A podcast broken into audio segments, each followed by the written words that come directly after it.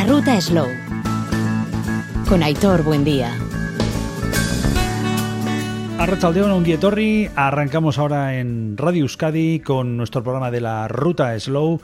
Hoy vamos a centrarnos en dos frentes. Por un lado, nos iremos hasta Iruña, hasta Pamplona, con motivo de la octava semana de producto local, organizada por Intia Reino Gourmet, Productos Calidad Navarra, que hemos tenido durante toda esta semana eh, en la Plaza del Castillo. Stands eh, con productos eh, de diferentes lugares, este, oeste, norte y sur del territorio navarro. Y luego oh, la oportunidad que, hemos tenido de asistir a diferentes catas, proyecciones de películas en clave gastronómica. Y una de esas catas es la, la que impartía Ana Irurita de Intia. y además perteneciente al comité de cata de aceite de oliva de Navarra. Vamos a indagar al respecto y a conocer eh, de primera mano este producto, este oro líquido, eh, oro, mm, desde luego, en los tiempos que corren, nunca mejor dicho, pero que merece todo nuestro respeto y valorar el esfuerzo que, está significando para las personas productoras elaboradoras de este aceite de oliva virgen extra. Va a ser nuestro motivo de arranque y en la parte final, ya que estamos en la semana de la sidra, en el caserío Museo Igartubeiti de Esquio Itzaso, en nuestra particular ruta por Euskadi Gastronómica, nos iremos a recordar diferentes momentos que vivíamos semanas atrás allí, coincidiendo con estas fechas eh, tan especiales que, que recomendamos además acercarse hasta el museo, caserío Museo Igartubeiti Arrancamos así la ruta slow. El saludo de quien les habla, Aitor Buen Día.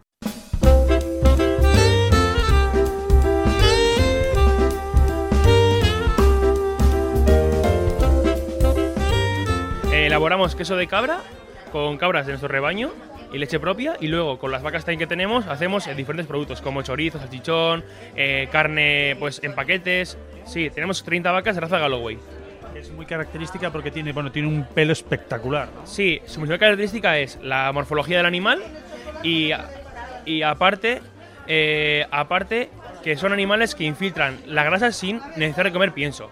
Y luego, para más índole, hemos comprado unos collares GPS, que es un autopastoreo que nos sirve para combatir los incendios y hacer lucha y prevención de incendios. Que estamos trabajando ahora. Estamos elaborando eh, embutidos y la carne de pasto. Slow meat, que es carne lenta. Porque como es una carne la cual eh, el ternero crece 30, 40 meses, cada animal es como cada persona, son diferentes. Entonces no hacemos una selección que son iguales. Entonces a cada animal le damos su tiempo, su proceso, su respeto, ¿no? Como su cariño, ¿no? Y su forma de, criar y su desarrollo. Son diferentes como nosotros. ¿Estas vacas de qué zona venían? ¿De Centro Europa? Son de Escocia. Son de las Muy bien. A ver, son vacas que el calor pasen un poco peor que el invierno. Pero bueno, haciendo zonas de sombra, de arbolado, pues es, lo que hacemos. Trabajar con la dehesa en Navarra. Pero has dicho algo muy importante. En este tema de los incendios, la mejor forma de luchar contra los incendios es la prevención. Y con estos animales, con ese pastoreo, contribuimos. Eso es. lo más barato es la prevención. Y encima, animales es para la sociedad coste cero. Entonces, aprovechamos un recurso que nadie quiere, se transforma en carne de alta calidad y, y surtimos a los clientes de una carne diferente. Me llamo Sergio y soy de la casería Ochocaín. Estamos en Osacaín, que se vaya Olaibar.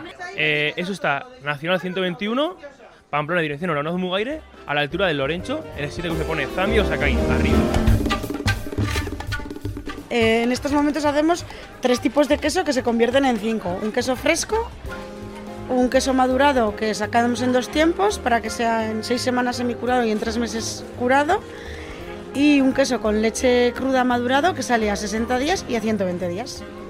Crudo y viejo. Cabras murciano-granadinas y alguna malagueña.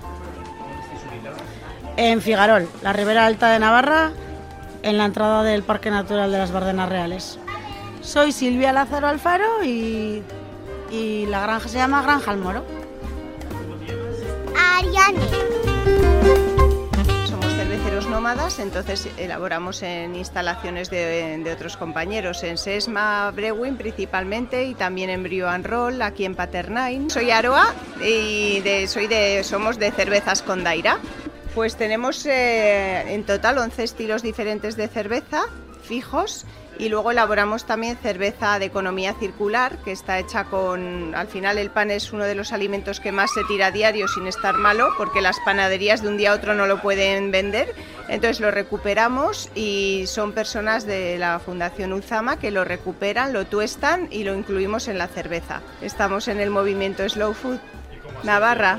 Fue, fue desde la Fundación Ulzama que nos habló Oscar del movimiento y sí, y eso, y Oscar Labat y estamos ahí desde entonces.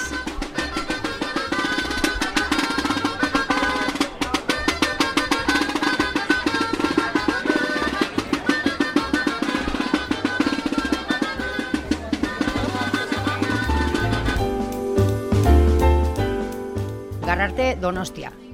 Eh, tenemos el obrador en Tafalla, la tienda en Donosti. Eh, vendemos todo tipo de garrapiñados, nuestro producto estrella, la almendra garrapiñada, chocolates, eh, caramelo, bombones, turrones. Le damos a todo, Estuvimos en Lodosa, estamos en varias ferias, sí. Ahora nos toca aquí y después vendremos para la Navidad.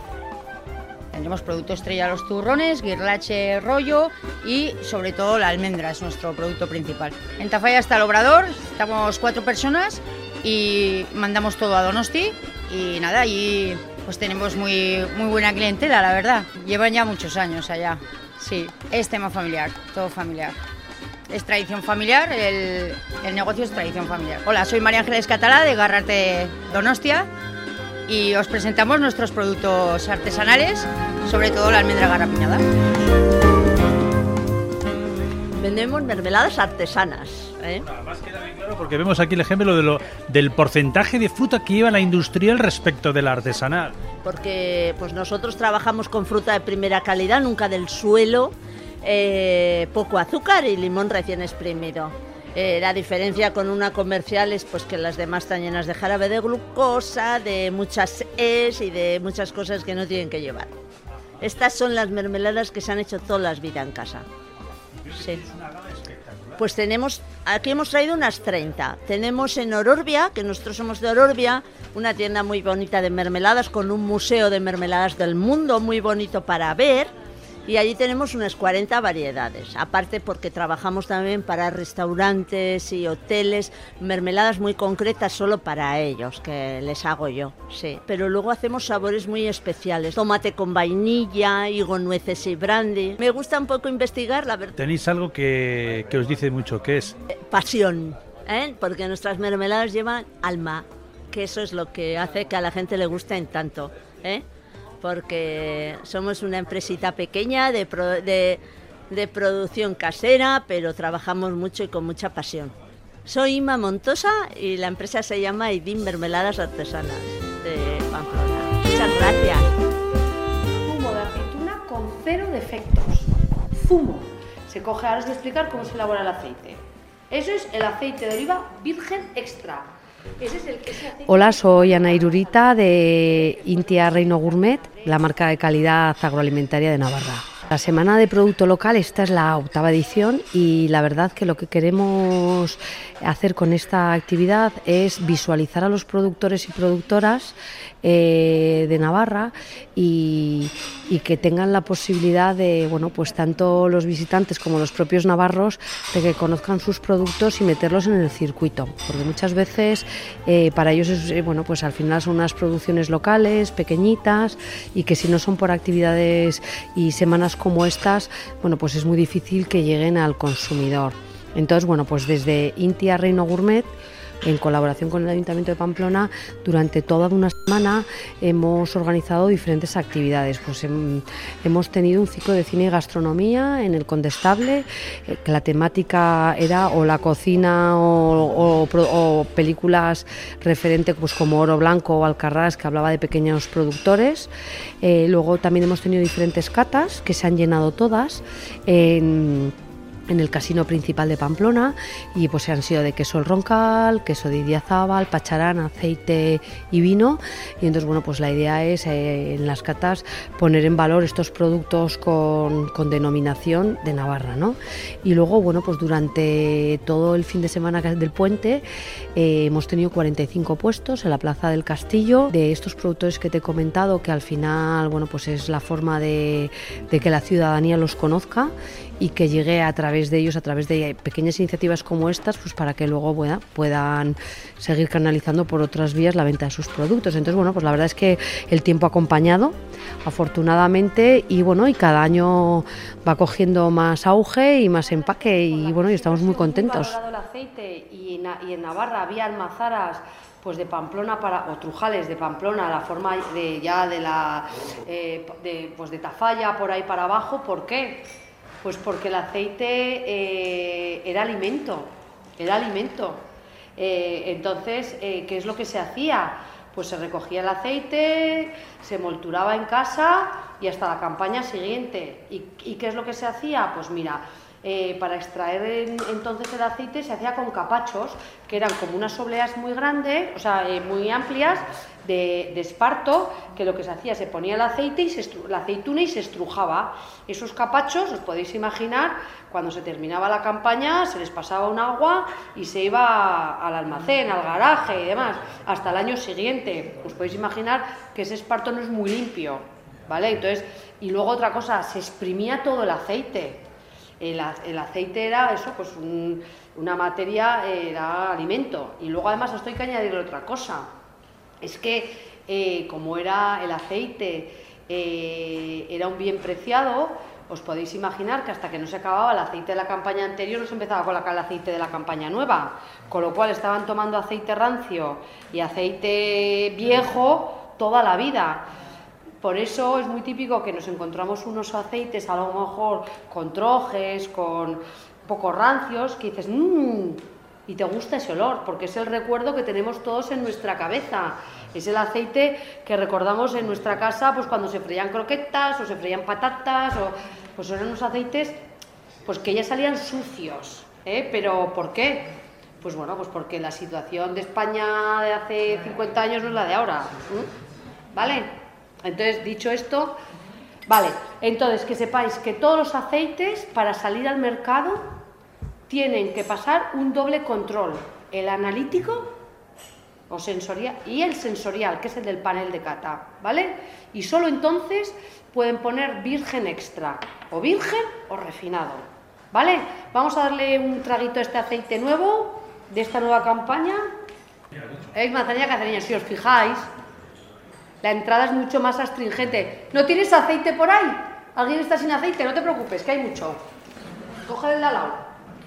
Es que a, veces no vemos bien. ¿Qué os parece este aceite? Vale, pícano, eh, es secante. Bueno, vamos a buscar la nariz. Vamos a ver qué, qué vemos primero en la nariz. En la nariz que tiene frescura, bien. Tiene, nos parece que tiene a lo mejor un poco notas de tomillo, especies, un poco. tenéis que tener en cuenta que solo tiene una semana de vida, ¿eh? Luego se va redondeando un poquito, ¿eh? Vale, y en la boca, pero es muy secante, pero pica un poco después, ¿vale? Eso se valora, eso es la persistencia. Tenemos que tener en cuenta que este aceite es un bebé, tiene que aguantar un año tiene que tener fuerza, tiene que ser vigoroso. ¿Vale? Entonces, si os habéis fijado, hemos catado tres aceites diferentes y los tres son de Navarra. Luego nos, va, nos puede gustar más uno u otro, pero yo también os quiero decir, eh, ahora cuando lleguéis a casa, ¿qué tenéis que hacer? Pues oler los aceites que tenéis en casa, ¿vale? No, tirar no hay que tirar nada, sino para freír. Tirar nada. ¿eh? Mirad. Todos tenéis una copa como esta en casa, ¿no? Vale. Bueno, pues el aceite que tengáis virgen extra en casa, cogéis, ponéis dos deditos de aceite. Le ponéis una tapa y en un ambiente que no huela, o sea, que no os hecho un cigarro antes, ni tomado un café, ni un sofrito, nada, echáis y calentáis con la mano la copa y entonces des- quitáis la tapa y oléis. ¿Que huele bien? Pues oye, te, te ratificas en que has comprado bien el aceite y lo sigues comprando. ¿Que huele mal? Pues lo usas para freír o lo terminas o se lo pones a la nuera o a tu suegra cuando venga a casa. ¿Eh? ¿Eh? Para que no vuelva. ¿Vale? Lo que os quiero decir es que es muy importante que probéis el aceite, sobre todo porque lo usáis todos los días. Entonces, por ejemplo, yo no os voy a decir que tengáis cuatro aceites en casa, porque eso es una locura, pero a lo mejor podéis tener uno más verde y otro más maduro. Por ejemplo, si, como hablábamos, si tienes que hacer un, puré para, para tu familia y tienes personas mayores o, o gente joven o muy joven, pues al final necesitas un aceite maduro para que no produzca rechazo. Pero imaginaros que queréis hacer una ensalada con espinacas, con queso de cabra, con salmón, rúcula. ¿Y qué vas a poner? Un aceite que sea que tenga carácter, porque si no tiene carácter, ese, ese- esa ensalada no, no, no, se va a notar el aceite, ¿vale? Al final tenemos que intentar jugar con elementos que sean un poco similares. Y luego, eh, ahora estamos con la polémica del precio del aceite, pero yo, bueno, pues como yo soy un poco fan del aceite, porque me dedico a esto, yo lo utilizo para todo, el aceite de oliva virgen extra, para cocinar también. ¿Y por qué? Porque si os habéis fijado, muchas veces echas el aceite en la sartén y crece muchísimo. ¿Cuál crece? El que es zumo de aceituna. El virgen y el virgen extra. Entonces necesitas menos cantidad. ¿Vale? Entonces, eh, yo sí que os digo que, por ejemplo, ahora estamos con la polémica del aceite, que se ha subido y demás. Bueno, pues que quiero que sepáis que ahora, por ejemplo, mis compañeros que elaboran aceite, pues tienen un problema muy gordo, porque resulta que es que eh, los que tienen que comprar aceituna, pues porque no tienen suficiente, o sea, de otros olicultores, pues porque no tienen suficiente aceituna para ellos, porque este año la campaña también va a ser un poco regular por el tema de las condiciones meteorológicas, eh, pues tienen que comprar el aceite, la aceituna.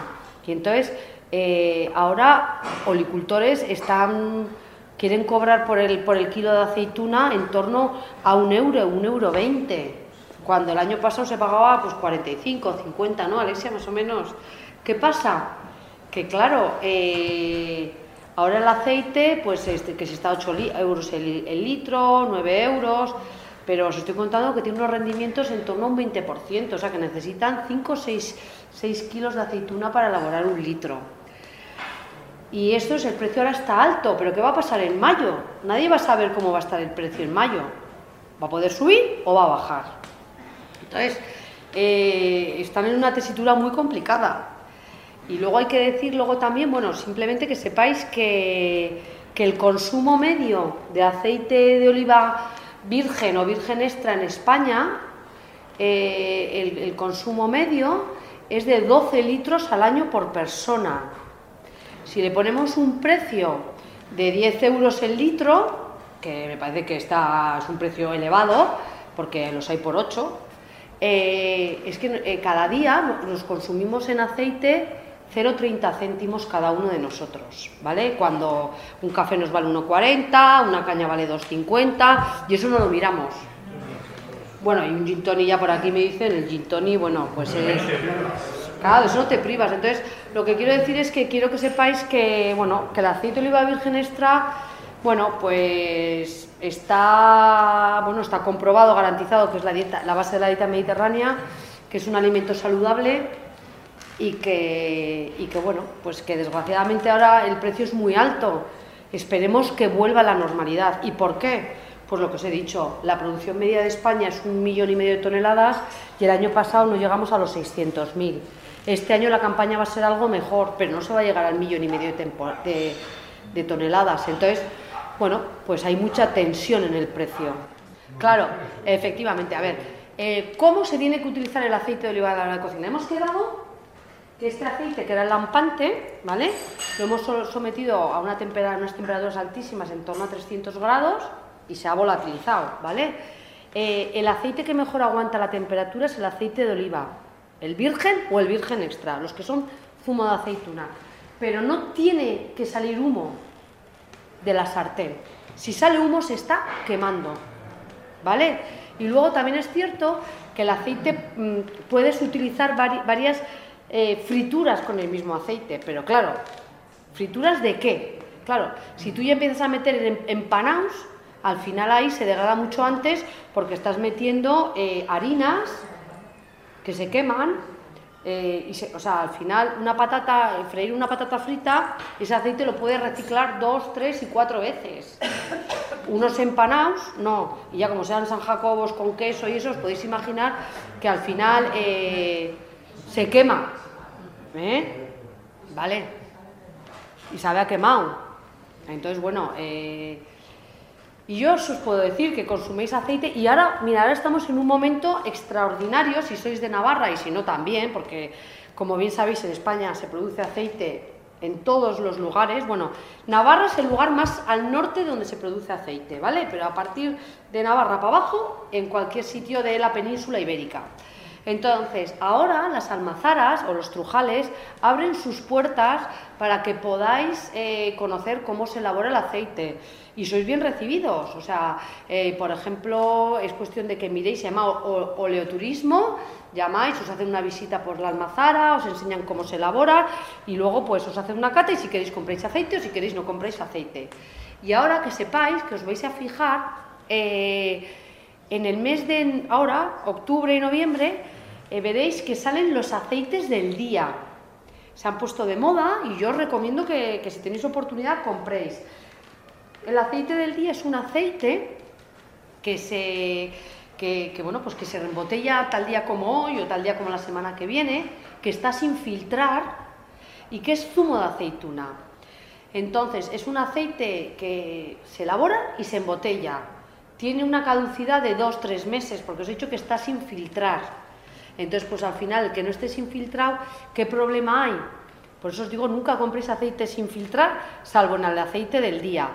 ¿Por qué? Pues a ver, eh, eh, si no se filtra el aceite, tiene pequeñas precipitaciones, tiene zaborrillas, o sea, suciedades. Esas suciedades, lejos de mejorar el aceite, ¿qué es lo que van a hacer? Empeorarlo.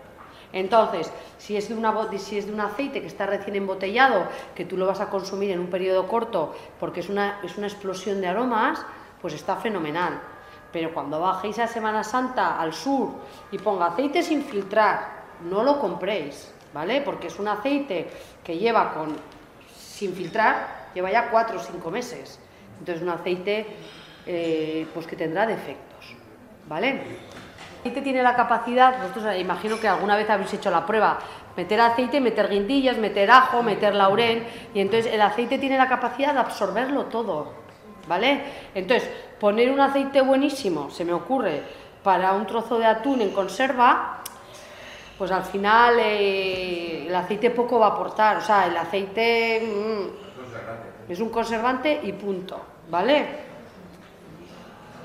Yo no, yo cojo el aceite, o sea, no.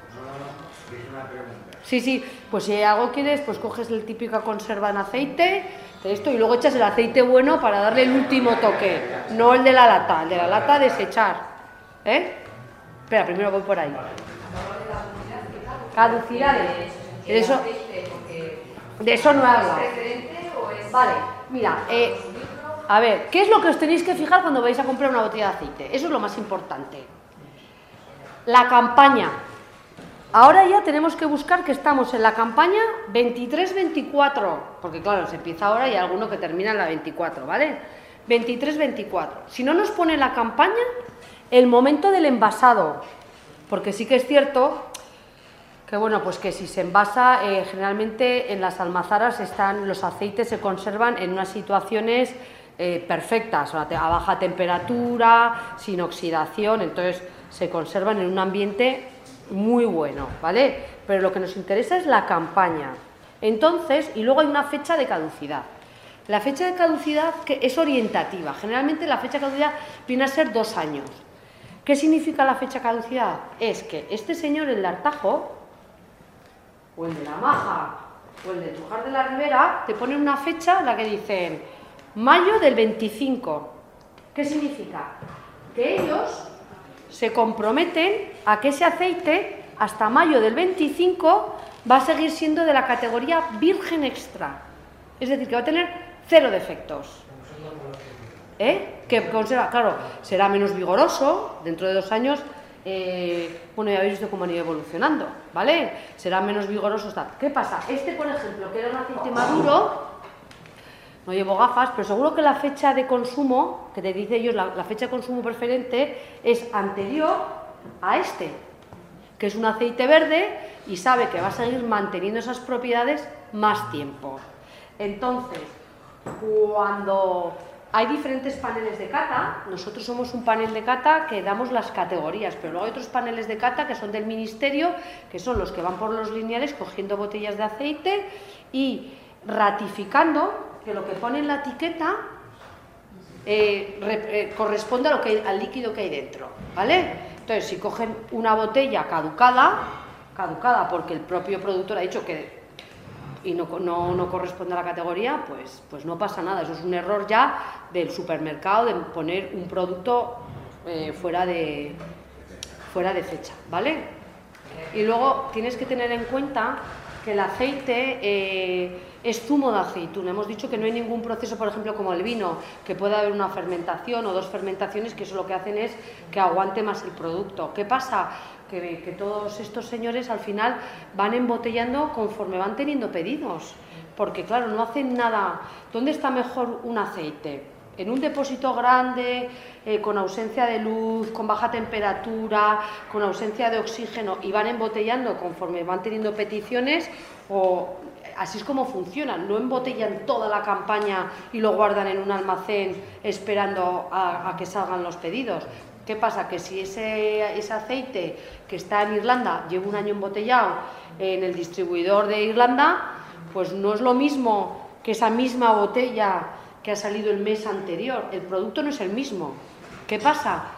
Que lo que cuidan muchísimo eh, los productores de aceite es la calidad de lo de dentro, porque es muy difícil hacer una marca. Y tú no te vas a cargar tu propia marca. O sea, a estos señores les cuesta mucho vender el aceite. Entonces, ¿cuál es el aceite que ellos comercializan bajo su marca? El mejor que tienen. ¿Y cuál es el que venden a granel a otros que entonces luego lo venden en las marcas blancas de los diferentes lineales, diferentes eh, em, eh, empresas? eh? O sea, pues el Carrefour, Eroski, tal, tal, tal. Pues los aceites que no son tan buenos, que siguen siendo virgen extras, pero a lo mejor uno es de notable alto y el otro es un aprobadico. Puestos a vender, ¿cuál vendes tú? El bueno. Entonces, bueno, yo, yo también soy marquista en esto, en otras cosas no, pero en esto sí, pero bueno, yo entiendo que cada uno tiene que intentar, sobre todo, probar lo que tenéis en casa, que os gusta, seguir comprándolo, que no os gusta, probar otro, ¿eh? pero siempre lo tenéis que probar antes de abrirlo, le da un sorbito y ya está. No, pero es que el, el consumidor lo valora, porque el consumidor, el, el consumidor español sabe que el aceite de oliva en principio es mejor que el aceite de girasol, porque claro, eso también es un poco, es un eufemismo. ¿Aceite de dónde creéis que viene esa palabra? De aceituna, ¿no? ¿Y por qué se llama aceite de girasol y no se llama girolina? ¿Eh? ¿Por qué? Pues porque al final la palabra aceituna, desde todos los tiempos se sabe que la aceituna es, un fruto de calidad. No sé, ¿alguna preguntita más? Vale, primera prensada, venga. Eh, vosotros tenéis que tener en cuenta que el que, que, que tienen, mira, este tiene una etiqueta muy pequeñita, este la tiene un poco más, pero claro, se tienen que diferenciar en el lineal. Todos los aceites de oliva virgen extra es de primera prensada, o sea, la primera prensada, porque si sacas la segunda, que la estrujas mucho más y empiezan a salir defectos. Con lo cual, primera prensada. Lo que pasa es que el consumidor que no sabe dice, primera prensada, eso mola. Eh, prensada, en- eh, extracción en frío, mejor que en caliente. Todas los vírgenes extras se extraen en frío porque la temperatura siempre es menor de 27 grados, ¿vale? Entonces, primera prensada todos. Procedimientos mecánicos, claro, si no sería refinado. Entonces, pero ¿qué pasa? Que al final os tienen que contar algo, y sobre todo porque el consumidor no sabe. Bueno, eh, podéis llevar las botellitas de aceite de muestra que son de la variedad Arroniz, ¿vale? Eh, Os animo a que cuando vayáis a casa os toméis una tostada lo que queréis con esas botellitas y, y que consumáis aceite de oliva virgen extra, ¿vale? Bueno, gracias.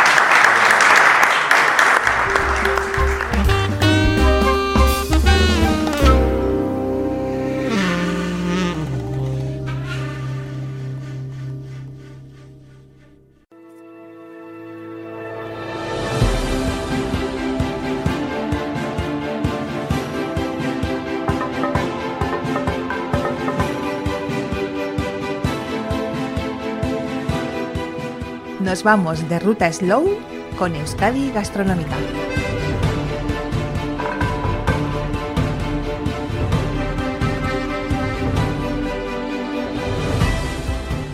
Nos acercamos dentro de nuestra ruta de Euskadi Gastronómica hasta el Museo Igartubeiti en Ezkiu Itxaso, una visita hasta este caserío Museo Igartubeiti donde hemos podido conocer la exposición organizada por Euskadi Gastronómica El mundo pintado en cuatro sabores de la mano de Luisa López. Con ella, también con Amaya Reta, responsable de Urola Garaya Turismo y también del alcalde de Ezquio Ichaso, Joseba Tellería, compartíamos estos momentos.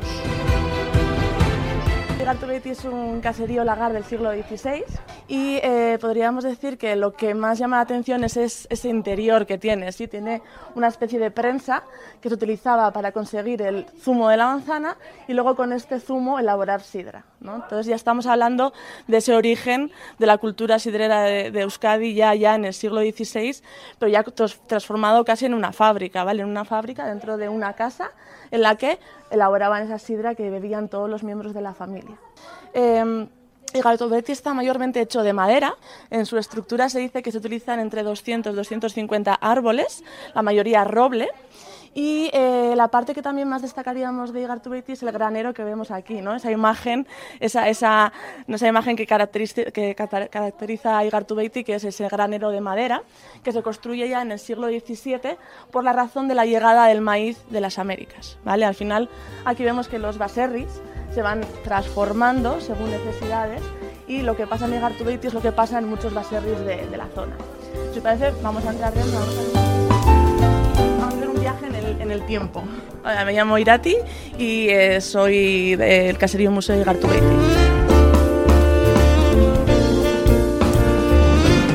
La estructura de Igartubeiti al final es, es, una pasada. Daros cuenta que arriba tenemos una prensa con una viga de más de 3.000 kilos que va a ejercer presión y para eso tienen que hacer una estructura.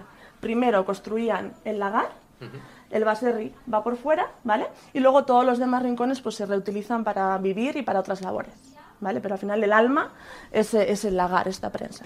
Vale, cuando entramos a Gartubeiti al final lo que hacemos es un viaje en el tiempo, ¿sí? Nos hemos ido a más de 500 años atrás y eh, este, este lugar nos hace un poco imaginar cómo viviría una familia en, en esa época, ¿vale?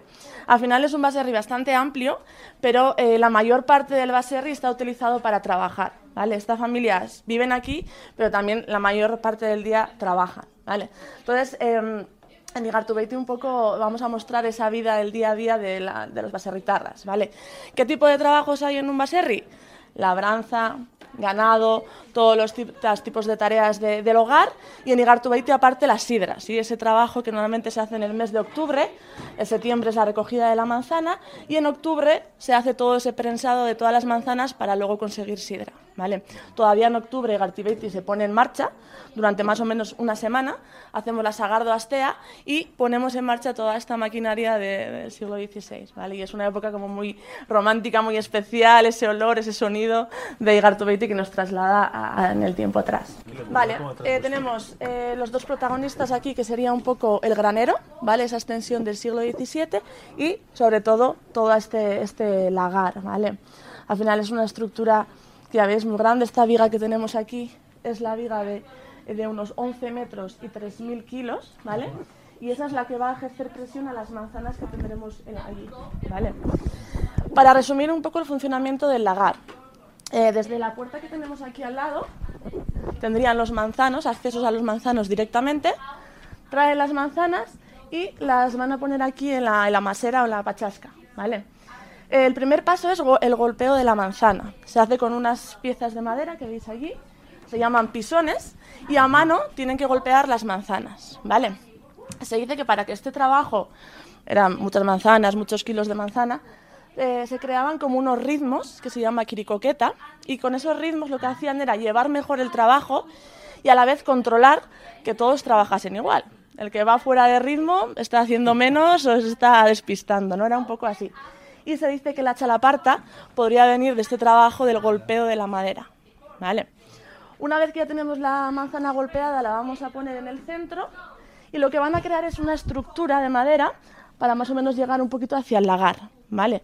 Van a poner todas estas piezas de madera que vemos, es como un poco una forma piramidal. Ponemos cuatro, tres, dos, uno, ¿vale? Creamos como una pirámide y lo vamos a ir abajo.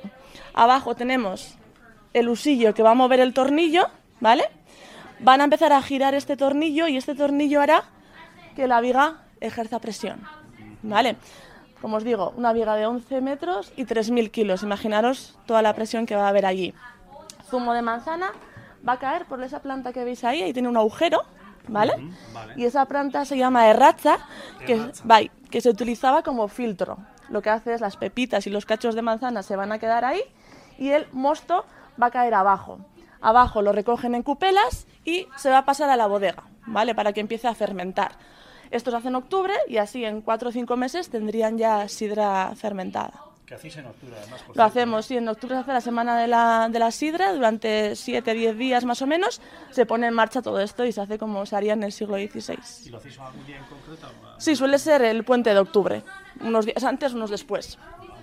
Y es como la semana más especial, ¿no? En plan, al final es el, olo- el olor, el ruido, todo como entonces. ¿eh? Es una época súper chula, porque encima es como, eh, notas, se, dice que el baserri empieza a llorar, ¿no? Porque oyes el crack, crack, crack crack de la madera, cómo cruje, cómo cae el zumo, o sea, es como...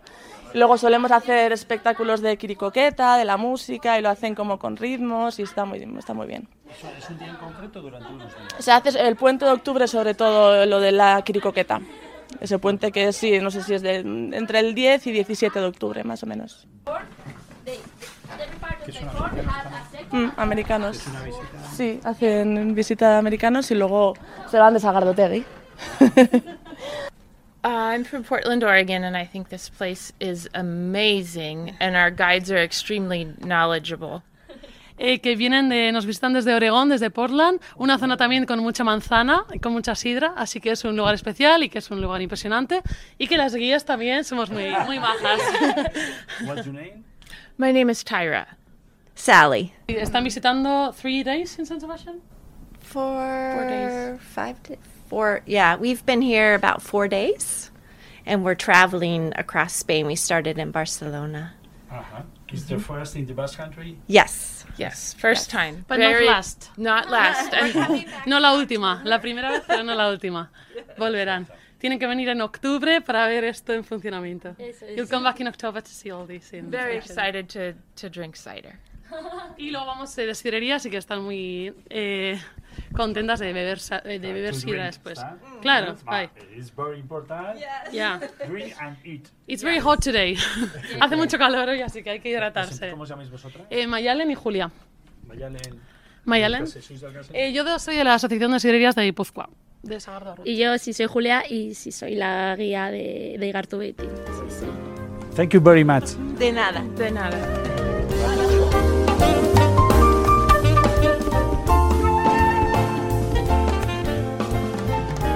Vale, entonces el granero al final es, como os digo, esa extensión del siglo XVII necesitan un lugar cubierto y a la vez ventilado para poder tener aquí el maíz y también uno de los procesos del desgranado del maíz, que al final en los baserris casi era como algo social. Se juntaban todos alrededor a desgranar el maíz y se ponían eh, al día todos los vecinos y demás, ¿vale? Y es también, pues el lugar este también es otro, otro lugar muy romántico del baserri con su luz, ¿no? Como entra según el momento del día es diferente, se va transformando, ¿vale? La rodaron aquí, las escenas de, Andía. La primera es. escena de Andía empieza justo aquí, que están desgranando el maíz y se ve ahí cómo se juntan y algunos están rezando, otros están poniendo al día y tal. Y justo es cuando vienen como los carlistas a por los hijos de, de los baserritarras, pero la escena se, se graba aquí la primera y bueno, y más de una escena de Andía, las de interior se grabaron aquí. Tuvieron que hacer mucho atrezo porque es que está, está- tal cual. está hecho. No, la verdad que para esas cosas eh, sí que tiene una escenografía que se utiliza muchísimo para mm, fotografía, videoclips, películas, que ha sido muy... Bodas. Bodas también hemos tenido. ¿Bodas aquí habéis tenido también? Sí, hace Pues fotografía de pues bodas. que- meses, ¿no? Sí. Y fotografía de bodas un montón. Sí. Tiene, pues al final son texturas, y Gartobeiti es texturas. Tienes texturas, tienes luces, tienes todo. Eso está como muy muy bien. Y nada. Y este tenía antes, o sea, tenía, tuvo, tuvo su vida naturalmente, el que este caserío. ¿En qué momento se convierte en, En- en se los da el años paso en convertirlo en 90, museo? En los años 90 lo compra la Diputación y en el 2001 es cuando se abre como caserío museo. Ahí hubo unos años de estudio, de investigación, de, bueno, de reconstrucción y luego en 2001 se abre ya como base que ya son 22 años. Sí. La gente que vivió en el caserío todavía vive en el pueblo, ¿eh? Ah, sí. Sí, sí, sí, sí, sí, sí, sí. La gente, yo he conocido gente aquí, yo conocí- y todavía viven en el vivía pueblo. Sí, sí, sí, y viven en el pueblo, todavía viven aquí. Sí, sí, sí, sí. ¿Y cuánta gente vivía aquí? o- Jo, pues aquí vivía joder, son la familia Mendiguren, el padre y la madre, y son, te voy a decir, eh, cinco hermanos, cinco hermanos y hermanas. Sí. Ana Mari vive justo en una casa que está detrás de Igartubelli, Ana Mari, una de las hermanas, Luis Mari, que falleció el año pasado en la primera casa, según venimos, de Men- vivía ahí, y luego ya, por ejemplo, Iñaki Mendiguren, que vive justo un poquito más arriba, tres ya viven en el pueblo, y otros dos ya viven fuera.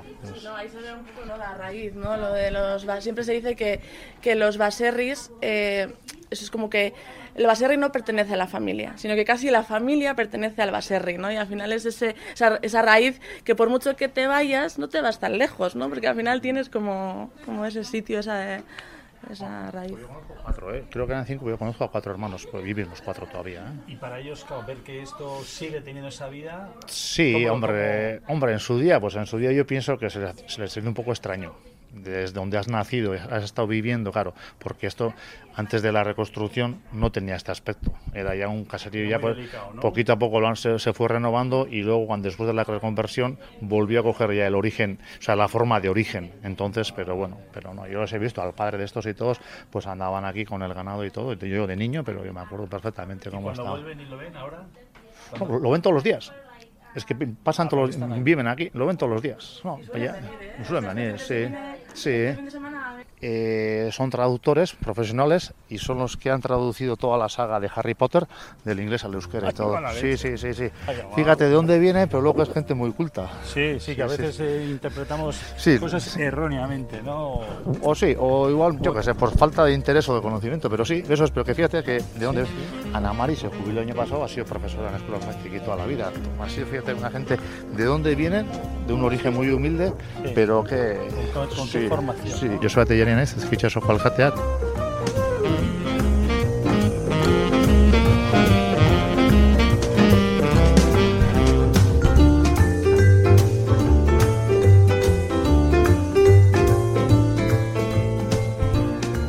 Eh, buenos días, me llamo Luisa López, em, trabajo en el Basque Culinary Center como diseñadora gastronómica en el área de diseño y de sala y eh, bueno, he colaborado con Igartubeiti para montar esta exposición sobre lo que es la historia de la gastronomía a través de nuestras cuatro salsas en diferentes paisajes gastronómicos y maridao con diferentes bebidas, con la sidra, con el chacolí, con el tinto de Rioja Alavesa y con la cerveza. Es todo lo que nos gusta la textura, ¿no? Porque piensas en unas angulas y, y ¿por qué tomamos angulas, no? Al final saben a ajo, perejil, eh, aceite o a, no, perdón, perejil no, guindilla, ajo y aceite.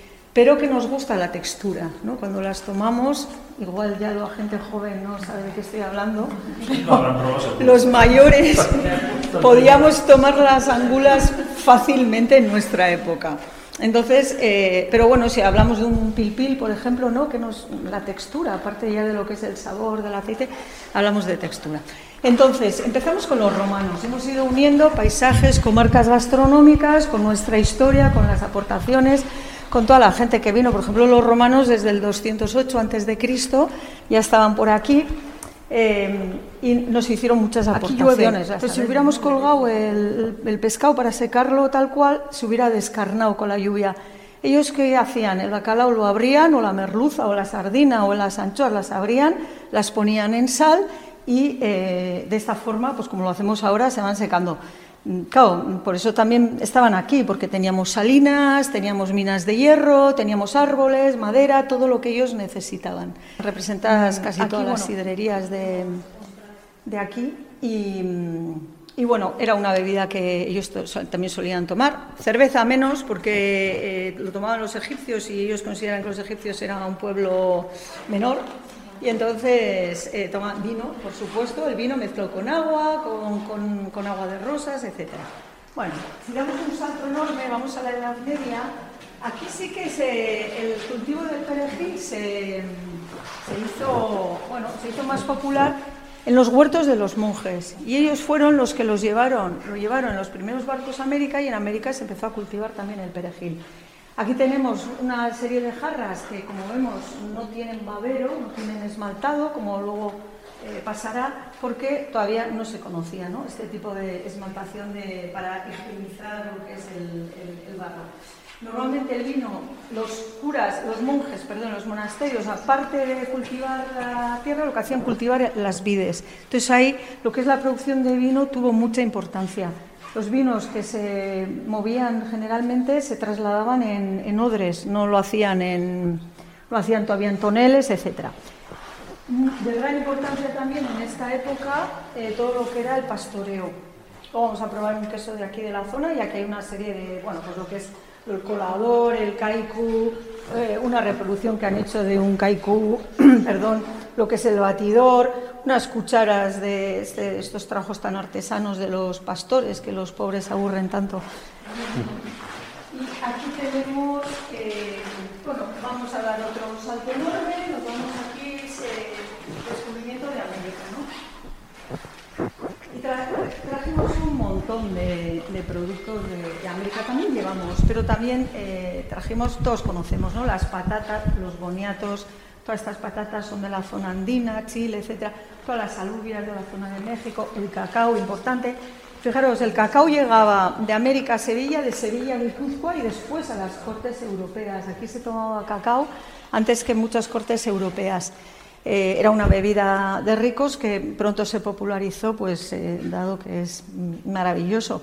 Y antes se tomaba, bueno, pues con picante, eh, no con azúcar, como lo tomaban los mexicanos, ¿no? Lo que son los pimientos, nuestros pimientos, ¿no? Mm, las alubias negras, ¿no? Bueno, pues todo esto vino de América. En esta época ya lo que se empieza es la cerámica, esa es una jarra de vino y esa es una jarra de agua. La de vino también se suele utilizar eh, con leche y está esmaltada hasta abajo para no mancharla, porque el vino mancha. Y aquí ya se empezó a esmaltar con, con estaño y con, con cal, lo que son la, la vajilla. Y aquí vemos una pegarra. ¿Conocéis este recipiente que es para las mujeres eh, con el agua?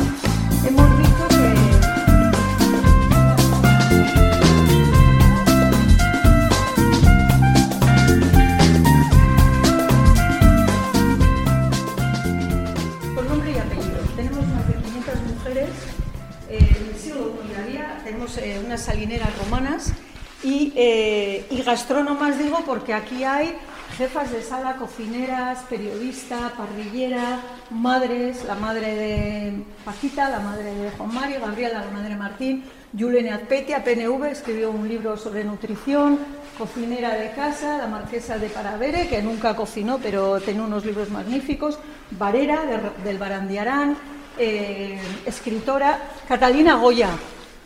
¿Quién hay aquí de la zona? Catalina Goya es de Segura.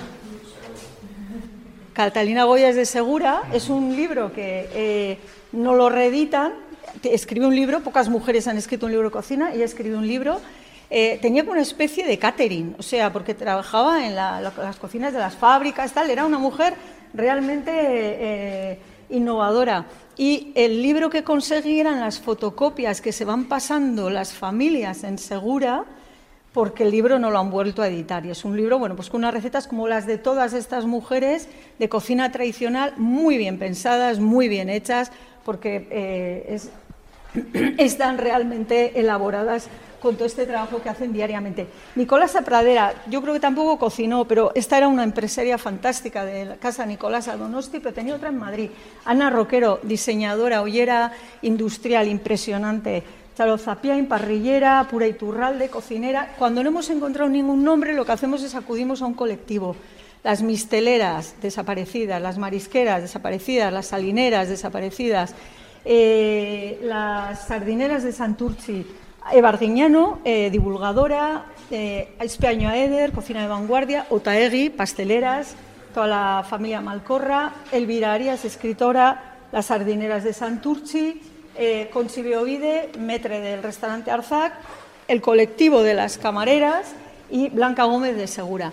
Pero tenemos más de 500 nombres de, de mujeres que, que, que, han hecho por la gastronomía tanto como, como, como cualquier hombre. Tanto ah, quienes han ya han desaparecido como actuales, sí. ¿no? Y, en, y de hecho vamos a hacer un libro en el que una, una actual presenta a una desaparecida por ejemplo, pues Elena Arzac presenta a Nicolasa Pradera. ¿Por qué? Porque las dos eran cocineras, pero eran empresarias.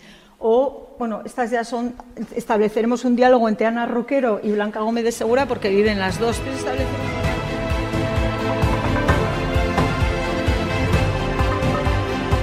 Más información euskadigastronómica.eus.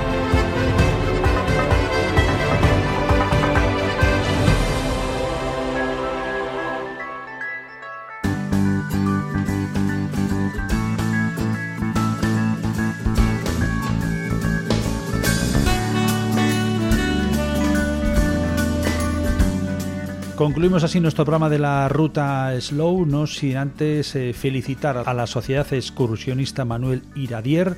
Eh, ayer eh, se celebraba la vigésimo tercera edición de la Iro un día, que los tres grandes, y en la parte que nos toca a nosotros, el respeto a la naturaleza, el paso por parques naturales como los de Aizcorri, Aratz, Urquiola, Gorbella, la presencia de, de producto Euskolabel, eh, bueno, la verdad es que nos dio unas muy buenas sensaciones, unas vibraciones muy positivas y sobre todo además por la organización, con más de 500 personas involucradas y participantes, mil participantes que lo dieron todo en el día de ayer. Además de las victorias de Julen Martínez de Estivariz y de Anne Zavala, la participación de todas y todos y amigos, amistades, familias que estuvieron presentes en Aspárrena y en concreto en la Junta Administrativa de Araya, donde tenía lugar la meta, la salida, recordamos que fue en la zona de Zuya, en la cuadrilla de Zuya y en concreto en el término de Murguía, de donde partía de madrugada, en la madrugada de ayer sábado, esta cita. Por lo dicho, con ese buen sabor de boca y con este día que tenemos por delante, el saludo de quien les ha hablado, Aitor Buen Día. Ondo Isan, Agur.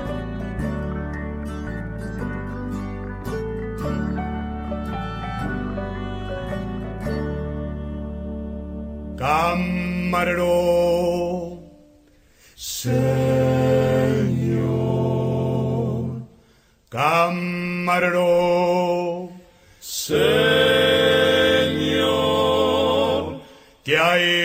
para hoy? Señor,